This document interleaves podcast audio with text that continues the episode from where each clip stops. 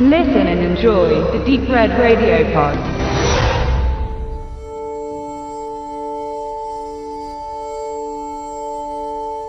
Fünf Geschichten, die uns dem Schrecken näher bringen oder aussetzen sollen, präsentieren die Argentinier Sebastian und Federico Rothstein in ihrem episodenhaften Film Terror 5. Die einzelnen Geschehnisse hängen teilweise miteinander zusammen, manche nicht. Zumindest kann dies auf den ersten Blick nicht ganz wahrgenommen werden, denn eine Episode beispielsweise ist im Rückblick nicht genau einzuordnen. Man konzentriert sich ungleichmäßig auf die Stories. Sie nehmen unterschiedlich viel Zeit in Anspruch. Die genaueren Zusammenhänge könnte man durch eine Zweitsicht erfahren, aber die Motivation dazu aufzubringen ist äußerst schwierig.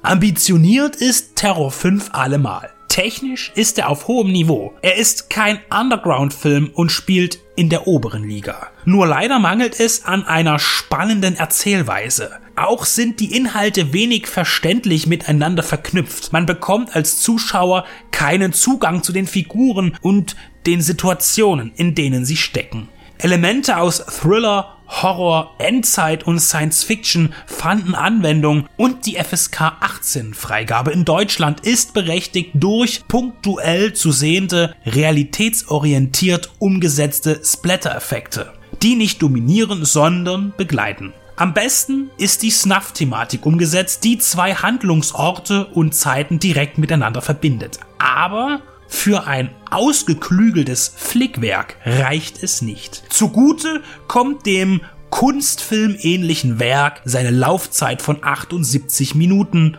inklusive Abspann. Natürlich ist die politische Botschaft, die Kritik am rechtsstaatlichen System deutlich erkennbar. Aber was auch immer die Rothsteins auslösen bzw. erreichen wollten, es tritt nicht ein. Vielleicht funktioniert der Film auch nur mit einer regionalen Verbundenheit zu Argentinien.